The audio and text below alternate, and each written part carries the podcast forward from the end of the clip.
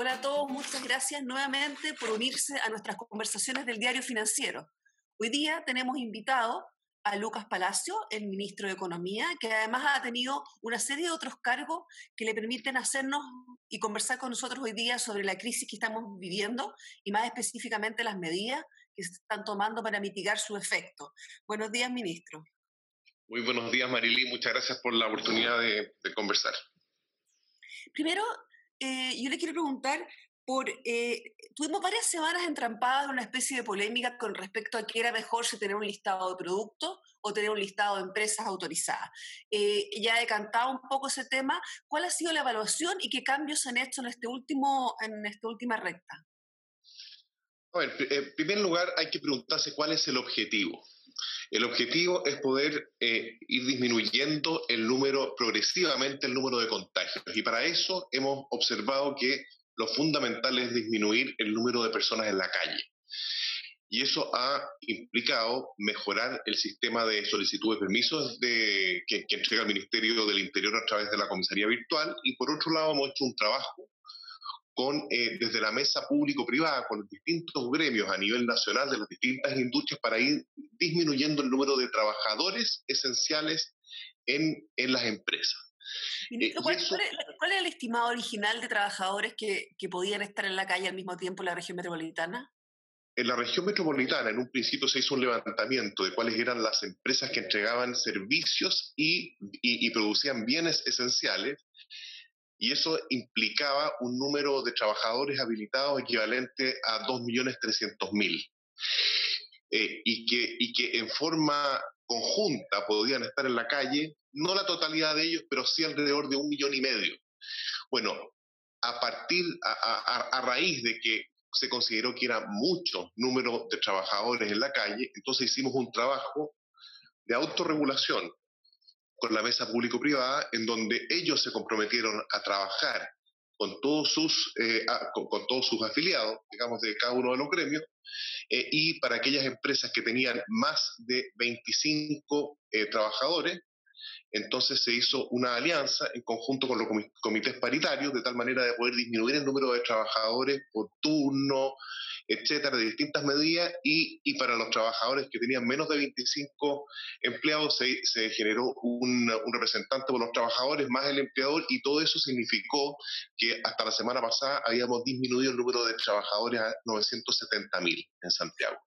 La, y eso meta, o sea, superaron la meta, porque la meta original era el 20% menos, ¿no? del millón quinientos efectivamente superamos la meta y yo quiero destacar que cuando existe buena voluntad, y eso es lo que he observado permanentemente desde el sector privado que ha sido mi contraparte, eh, eh, se logran grandes, grandes objetivos. y, eso, y, este, y este caso es un, es un ejemplo de ese logro. Hay algunos, eh, hay algunos gremios, sin embargo, que han, sido más resistentes y han, puesto todavía, hasta hace pocos días, algunas críticas. Y a mí me gustaría, en fondo, preguntarle específicamente por la Cámara de Comercio de Santiago, que ha planteado que ha insistido en la necesidad de, ser más específico, porque ellos consideran que a nivel medio las fiscalizaciones no, no el fondo el discurso público, sino que la fiscalización en terreno eh, no siempre ha sido del todo clara. Eh, precisamente porque eh, no hay un listado, que es lo que, lo que se descartó en su minuto. Sí, mira, lo que pasa es que nosotros, eh, más que el objetivo, como te decía, más que disminuir, eh, ¿cuál ha sido el objetivo? Disminuir personas en la calle.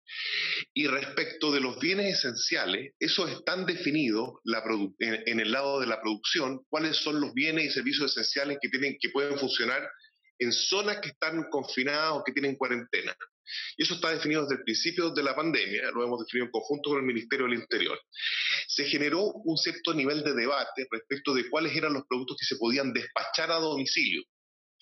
¿Mm? Y desde ese punto de vista nosotros hemos evitado eh, generar un listado porque consideramos que es muy difícil definir cuál es qué es lo que una persona eh, considera esencial versus otra. De hecho, la esencialidad va cambiando en el tiempo. Por ejemplo, al principio de la pandemia eh, se transformó en algo esencial el despacho a domicilio de las, de las hojas de papel, de la tinta, de todo aquello que la gente necesitaba para poder trabajar en su casa. Y hacer las tareas. Y hacer las tareas. Progresivamente ha ido cambiando. Por ejemplo, ahora eh, hemos observado que se ha incrementado el vestuario eh, más abrigado. ¿Por qué? Porque está haciendo más frío. Entonces hay gente que está solicitando que se lo lleven a la casa. Y en todo el mundo, lo que es el despacho a domicilio ha ido siendo promovido porque permite que las personas se queden en su casa. Entonces, ¿qué es lo que ocurre y qué es lo que planteó la Cámara de Comercio de Santiago? Que desde el principio de la pandemia, eh, hemos visto eh, que, y esto ha sido en todas las regiones, hemos visto que, que algunas regulaciones han sido aplicadas de acuerdo al criterio del fiscalizador. Y es ahí donde hay fiscalizadores que han definido que el despacho de ciertos productos eh, no, era, no era esencial. Ah, pero eso, eso es algo que hemos corregido porque la verdad es que la esencialidad, y así lo hemos definido, depende de, de, cuáles son las condiciones que tiene el hogar y lo que necesitan las personas adentro del hogar y eso ha quedado definido ya en los instructivos y en los protocolos correspondientes. Ahora, la, la, meta original de bajar personas de la calle se cumplió en la primera etapa. ¿Qué meta hay o qué, eh, cuál es el nivel donde debería quedarse para las semanas que vienen, considerando que aparentemente solamente hay eh, uno de los criterios de, para levantar el confinamiento en la región metropolitana, por lo tanto podríamos estar viendo un par de semanas más todavía de, cuarentena.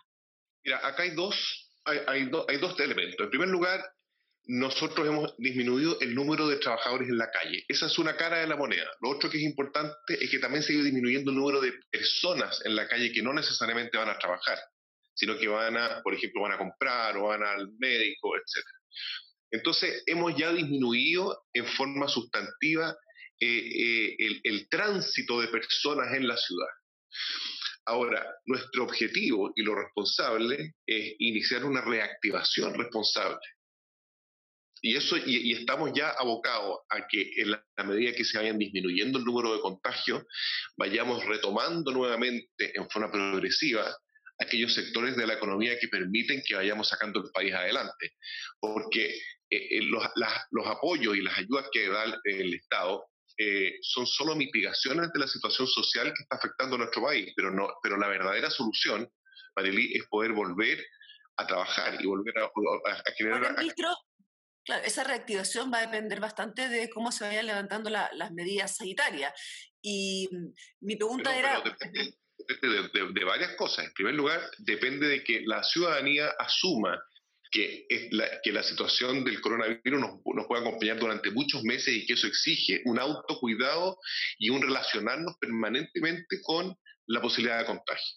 ¿Qué posibilidad hay efectivamente de empezar a reactivar la economía en el sentido eh, fuertemente si todavía la, las restricciones y el contagio están en niveles preocupantes? Ha ido disminuyendo progresivamente. Ya en las últimas dos semanas hemos visto que ha ido disminuyendo el número de contagios y ha ido disminuyendo en forma diferente de una región versus otra. Por lo tanto, también tenemos una estrategia que va a diferenciar en qué momento puede una región ir avanzando hacia un mayor nivel de desconfinamiento o un mayor nivel de reactivación económica versus otra. ¿Y el caso de la región metropolitana, cómo se ve ese proceso? El caso de la región metropolitana tiene, tiene eh, eh, la, la, las cifras han ido mejorando progresivamente, todavía de manera muy leve, eh, no es para cantar victoria, pero sí estamos viendo ya la luz al final del túnel y, y en el momento en que nos vayamos reactivando la economía, sectores de la economía, vamos a tener que ir monitoreando también el comportamiento eh, de las empresas y de la población de tal manera que no sea un chip libre. Cuando vayamos abriendo espacio, vamos a tener que seguir cuidándonos. Y eso va a ser en beneficio de todos. Primero, para disminuir los niveles de contagio y segundo, para poder eh, ir aumentando también eh, eh, los espacios, ir incorporando nuevos espacios en la, en la economía que permita que las personas trabajen. Y, si el objetivo es claramente el empleo, uno de los de los, de los preocupaciones mayores, la construcción es uno de los sectores que tiene una, una, fuerte, el fondo de incidencia en el empleo, hay más o menos 800 proyectos parados hoy día. ¿Serían ellos los primeros que podrían entrar en una fase de reactivación, considerando que, que ahí también hay una, hay una autorregulación y protocolos, etcétera? El sector de la construcción ha desarrollado unos protocolos muy exigentes eh, y, y, y, han sido aprobados. Nosotros hemos además publicado protocolos con exigencias sanitarias para eh, aplicar en la construcción. Desde el principio de la pandemia, se habilitó eh, como esencial la construcción de infraestructura pública. Ahora estamos pensando en incorporar algún tipo de, de, de, construcción de infraestructura privada en zonas con cuarentena en la medida que se puedan aplicar bien y se pueda fiscalizar esos protocolos en el lugar de trabajo y también eh, buscar la manera en que el, trans, el, transporte de trabajadores desde sus hogares hasta el lugar de trabajo y, viceversa eh, sea, eh, sea, sea, seguro. Y para eso estamos pidiendo... O sea, efectivamente, la construcción, una, parte de la construcción privada, bajo ciertos protocolos y bajo ciertas condiciones, podría estar en las próximas semanas siendo autorizada. Efectivamente. Sí, estamos, estamos avanzando para allá porque queremos, queremos mira, aquí todo depende de las condiciones en que podamos ir habilitando distintos sectores de la economía y de la forma en que se van respetando. En el caso de la construcción, hemos visto que los protocolos en los lugares de trabajo son muy exigentes y evitan los riesgos de contagio. En el caso, y ahí el problema lo tenemos entonces en el traslado de los trabajadores desde sus casas a, la, faena, eh, para lo cual estamos exigiendo protocolos adicionales.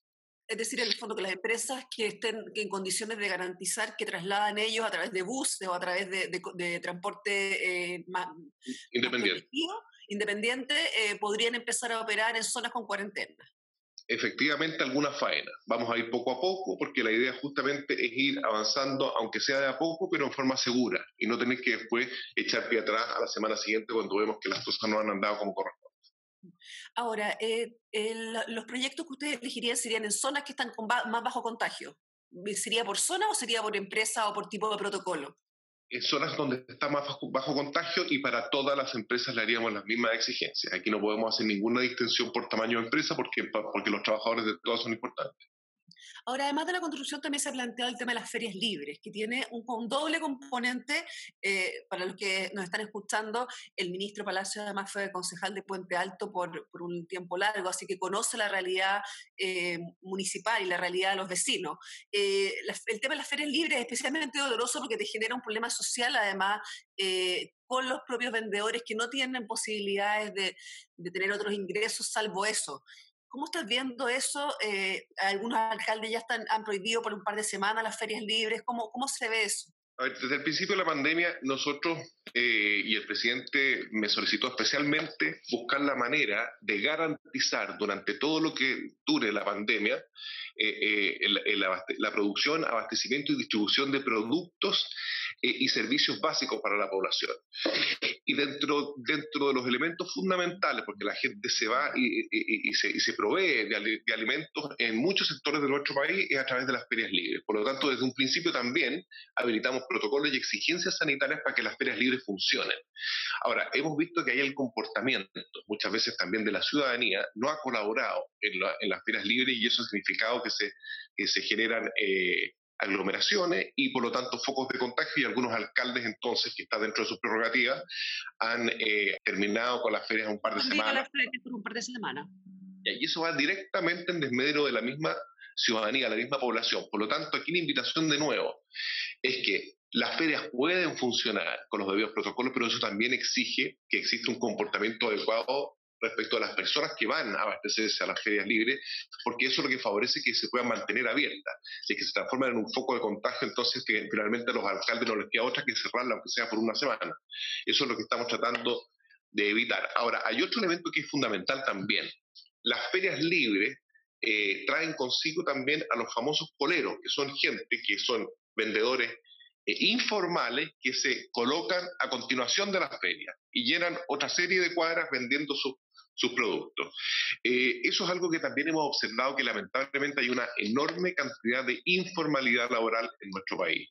Y eso ha sido un, escollo muy importante para generar ayudas más eficientes por parte del Estado. Por lo tanto, algo que nos ha enseñado también esta, esta pandemia es, es, que tenemos que disminuir la informalidad en Chile. Y ahora todos los programas que se están generando desde el Ministerio de Economía van a exigir que las personas estén formalizadas, de tal manera de poder ir evitando aquello que ha sido alimentado por el Estado, que es la entrega de beneficios solamente a personas que, están que son informales, porque eso genera un incentivo perverso uh, frente a lo que estamos... Informal, claro. Así es. Eh, estamos conversando con el ministro Lucas Palacio sobre cómo vamos a empezar a reactivar el país principalmente. Y ahí, ministro, tenemos, hay un área que es, es empezar a echar a andar y empezar a volver a la, al funcionamiento, pero hay un área muy importante que también eh, ustedes como ministerio están liderando y están mirando, que es la inversión. Hay una preocupación eh, grande de lo que ha significado desde octubre a la fecha una paralización de muchos proyectos y, y, ustedes tienen un catastro donde los van midiendo. En la cifra en mayo mostró que se habían estancado. Mi pregunta es cómo se ve desde mayo en adelante y cómo podemos proyectar un segundo semestre. Bueno, eh, mira, eh, es verdad que ha habido dificultad por razones evidentes de movilidad, ha habido dificultad en la continuación de algunos proyectos de construcción y el inicio de operación de algunos proyectos grandes de inversión. Pero solamente se han postergado, no es que, hayan, no es que se hayan caducado esos proyectos, sino que se han postergado y lo que hemos hecho es un trabajo con cada uno de esos proyectos, de tal manera de poder agilizar todos los procesos administrativos y que se pueda gatillar una inversión eh, privada y pública también lo antes posible, porque la inversión es el pivote fundamental desde el cual eh, los países puedan crear, empleo, pueden crear empleo y generar productividad. Para nosotros es fundamental. ¿Sí? ¿Y qué nudo, qué nudo te has encontrado especialmente, además del tema sanitario, qué nudo te has encontrado en este proceso de extrabar eh, ciertas inversiones que pueden ser claves en los próximos meses? Mira, muchísimos nudos de carácter administrativo y reglamentario. Algunos pocos nudos de carácter legal, pero en general es porque nuestro, nuestro sistema burocrático del Estado se ha, ido, eh, eh, se ha ido anquilosando en el pasado y le ha faltado modernización. Eh, hemos trabajado durante todos estos meses para preparar la cancha y agilizar la inversión eh, de cara al tercer, eh, al, al, tercer y cuarto trimestre de este año, que es donde se van a, se van a, se van a acelerar proyectos. Tenemos 90 proyectos de inversión este año en donde en donde la, un, porcentaje muy significativo es inicio de construcción y otros inicio de operación, y eso acumula casi 21 mil millones de dólares.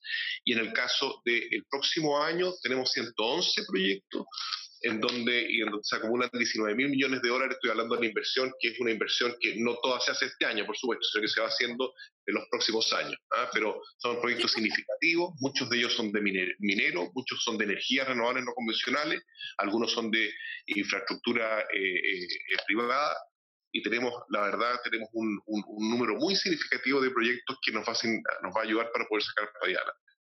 Ministro, ¿nos podría, nuestros lectores son eh, y auditores son bastante específicos en este tema, o sea, están mirando la, inversión muy directamente. Y mi pregunta es, ¿qué, ¿cuáles de, esas eh, trabas administrativas se han trabajado y se han eh, o alivianado o acelerado en concreto? Mira, tenemos, que son un número muy importante, pero, pero te puedo decir que se agrupan en el Consejo de Monumentos Nacionales, Ah, que ahí tenemos una traba muy importante porque se deben aprobar los proyectos eh, en el Consejo de Monumentos Nacionales, todos los proyectos de inversión. Y ahí hemos hecho un trabajo muy específico con ellos y también a través de la Subsecretaría del Patrimonio. En la Dirección General de Agua, la Dirección de Obras Hidráulicas del Ministerio de Obras Públicas, también ambos tienen que aprobar proyectos, eh, sobre todo cuando son proyectos que interfieren con cauces. El Ministerio de Salud, evidentemente, con todo lo que es la pandemia, ha visto disminuida su capacidad de aprobación de proyectos y también estamos resolviendo ese tema desde el punto de vista administrativo. La Subsecretaría de Fuerzas Armadas, que es la que tiene que entregar eh, las concesiones marítimas, tenemos también el Sendagiomín, algunos, algunos cambios que hemos hecho de carácter administrativo y procedimental, eh, bienes nacionales, lo, lo, que son la licitación y entrega de, de, eh, de predios fiscales, eh, subpesca, eh, tenemos también algunas cosas que hemos trabajado con el, con el Servicio de Evaluación Ambiental, es decir, tenemos una, un listado muy significativo, porque en cada uno de esos servicios ha habido un sinnúmero de modificaciones que hemos hecho desde el punto de vista reglamentario y administrativo. Nosotros tenemos en Chile más de 400 permisos que se requieren para generar un proyecto de inversión en más de 50 instituciones públicas. y somos esta, idea, ministro, este, esta idea de la ventanilla única que se, se, impulsó con mucha fuerza durante el primer gobierno del, del, presidente Piñera, ¿no quedó como ventanilla única finalmente? ¿Se mantuvieron estos permisos como el backstage? Lo que pasa es que existe una ventanilla única que, que es, es, a través del Ministerio de Economía, la oficina de, de GPS, gestión de proyectos sustentables, pero los pero de todas maneras los permisos se tienen que entregar, eh, eh, lo, tienen que entregar los distintos servicios competentes. Esos son distintos ministerios y también hay algunos permisos municipales y algunos, eh, y, algunos permisos que se entregan desde, el punto eh, desde el ámbito regional. También hemos hecho el trabajo con ellos de tal manera de poder ir modernizando nuestro sistema de, evaluación de proyectos, de, de, permisología y de entrega de, y disminución de burocrática. También hemos hecho un levantamiento, porque a raíz de la mesa público-privada, eh, que la formó el presidente y me pidió a mí que la, que la dirija desde el principio de la pandemia, eh, que tenía varios objetivos esa mesa público-privada. Primero, garantizar y extrabar todos los nudos que podían interferir en la, en la provisión de productos y servicios básicos, ¿ah? que eh, relaciona no solamente a la economía con las personas, sino que además distintas regiones, porque tenemos, hay algunos productos que se producen en una región y se, y se, y se distribuyen en todo el país. Y eso significaba una coordinación específica, eh, sino que además eh, se generó esta ventanilla única para donaciones y también para poder alimentar al, al, Estado de las distintas opiniones respecto de los distintos sectores económicos acerca de los procesos administrativos y la dificultad que, que, que existe en el país para poder invertir. Esto no significa relajar las exigencias desde el punto de vista ambiental. Mejorar los plazos, mejorar los, los timings. Ni con las comunidades, sino que significa, como tú dices, justamente agilizar los plazos, modernizar nuestro sistema, digitalizar y hacer que exista, que exista eh, un sistema más integrado de lo que es la evaluación de proyectos y, los permisos para, para que se lleven a cabo las inversiones. Ministro, ahora sí, la última pregunta. Eh, usted ha estado súper encima del tema de las pymes eh, estrechamente relacionados con ello. ¿Qué, eh, ¿Cuál es la fase? Ya se están en el fondo la entrega de los créditos FOGAPE, ya con garantía FOGAPE, perdón, ya están, digamos, en proceso. Eh, la reforma tributaria que fue presentada, los cambios tributarios que fueron presentados hace unos días por el Ministerio de Hacienda también consideran una rebaja de impuestos a las pymes. Cuénteme qué es lo que viene ahora en términos de, de, de alivio y de reactivación para las pequeñas y medianas empresas. Mira, tenemos, tenemos una estrategia que tiene cuatro ejes para poder abordar a las pymes. Eh, y hay que entender que las pymes son la clase media eh, de la economía en Chile. Y eso significa que, así como, como, cuando hablamos de las personas que la clase media, estamos hablando de muchos tipos, muchos subconjuntos distintos ¿ah? de, personas, en este caso también las pymes representan están en el, eh, eh, presentes en toda la economía y están enfrentando situaciones distintas. ¿A qué me refiero? Me refiero a que estamos frente a una crisis de demanda. Es distinto que cuando existe, por ejemplo, un terremoto que lo que afecta es la oferta. Aquí se ha afectado la demanda porque la gente ha tenido que cuidarse, ha tenido que mantenerse en su casa y eso ha enfriado la economía, ha enfriado la demanda y muchas pymes no tienen entonces ventas y por lo tanto no tienen capacidad para poder llegar a fin de mes. Entonces, y lo primero que hemos hecho es subdividir en, grupos. ¿Qué significa eso? Significa que hay algunos grupos eh, empresariales o sectores industriales en las pymes que, eh, cuya demanda va a ir eh, recuperándose más tarde que otras. ¿A qué me refiero? Turismo, por ejemplo. ¿Turismo? Podría ser algo más tarde que... Sí, pero eh, claro, turismo, comercio, pero hemos sido más específicos. Por ejemplo, no sé, jardines infantiles. Eh, el jardín infantil tiene una demanda que está, es una demanda eh, permanente, pero en este momento, como los papás están cuidando a los hijos, por supuesto que están, se quedaron sin demanda, entonces están, no pueden funcionar, ¿cierto? Y, pero eso no significa que el día de mañana no van a ser necesarios, van a ser necesarios los jardines infantiles y por lo tanto están enfrentando una situación de demanda y por lo tanto de pérdida de ingresos transitorios. Ese, y así podemos ir con distintos grupos económicos, con las clínicas privadas, podemos ir con la gente que, que arregla los autos, eh, etcétera. Tenemos, tenemos, tenemos mapeado todas las distintas empresas y cuáles son sus actividades económicas y cuándo es más o menos la fecha en que podrían reactivarse. El caso que tú pusiste del turismo es muy importante porque como en este momento no hay turistas, están pasándolo muy mal esas 177.500 empresas que agrupan a 600.000 puestos de trabajo que es el turismo. Eso es el turismo a nivel nacional, es decir, está muy atomizado y está muy distribuido en todo el territorio. Y eso se va a ir recuperando una vez que haya disminuyendo el nivel de contagio en cada una de las regiones. Y, y, tenemos un plan específico para ello. Entonces, primero, el mapeo, las distintas realidades que enfrentan los distintos sectores económicos y por lo tanto este, enfrentan las distintas pymes. Y para eso tenemos una estrategia que tiene cuatro ejes. Primer eje, crédito. El crédito y es a través de el sector bancario y el sector financiero no bancario. Sector bancario, los créditos con garantía FOGAPE, que estamos ahora modificando, lo está haciendo el Ministerio de Hacienda, modificando el reglamento de tal manera que pueda tener una mayor profundidad de entrega. Los créditos eh, eh, eh, bancarios. Los créditos no bancarios, ahí a través de Corfo estamos generando dos, dos vehículos. Uno es para inyectar liquidez al sector financiero no bancario a través de un fondo de créditos estructurados con garantía del Estado y también a través de créditos directos a empresas que prestan dinero a microemprendedores. Y esos son, por ejemplo, el Fondo Esperanza, eh, Igualdad, etcétera. Ese tipo, y eso ya está funcionando. Ahí teníamos un fondo de 28 millones de dólares y lo hemos incrementado en 150 millones de dólares. Es decir, tenemos un fondo ahora de 178 millones de dólares. Eso es lo que es crédito. Fomento. Fomento son los subsidios, el acompañamiento técnico, la digitalización, la capacitación que se genera a través eh, de Cercotec, Corfo, FOSIS e INDAP. Pero sobre todo al mundo que estamos observando de las pymes eh, es Corfo y Cercotec.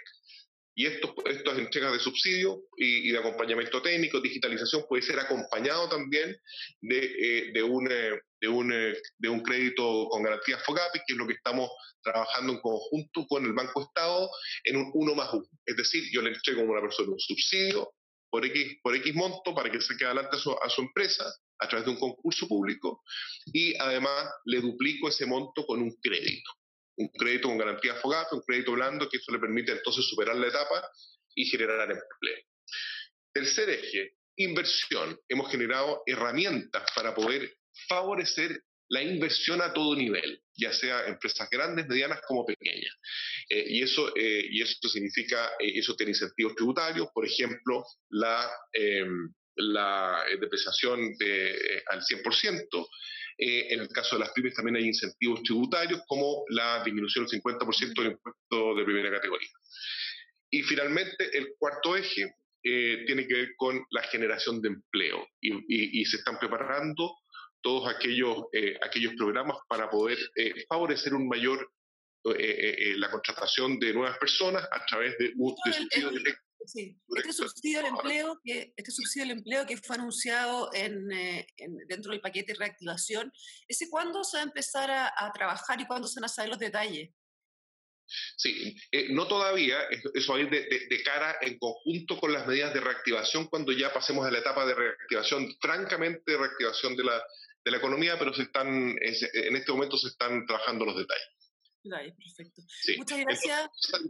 adicional, a la ley de protección al empleo, al apoyo a los trabajadores independientes, etcétera, porque hemos visto, Marili, que lo más importante es poder mitigar el impacto estructural en la economía que está dejando la pandemia, porque eso nos va a ayudar a pararnos, a reactivarnos más rápido.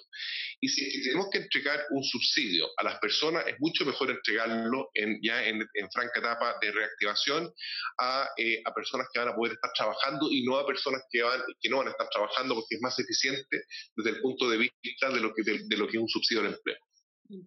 Perfecto. Muchas gracias, ministro, por su tiempo. Em, le agradecemos también a todos nuestros eh, auditores. Mañana vamos a entrevistar al CEO del Grupo Patio para que nos cuente de la otra moneda, de la moneda del, sector eh, privado, cómo está viviendo esta pandemia. Muchas gracias, ministro. Muchas gracias, Marily, que esté muy bien.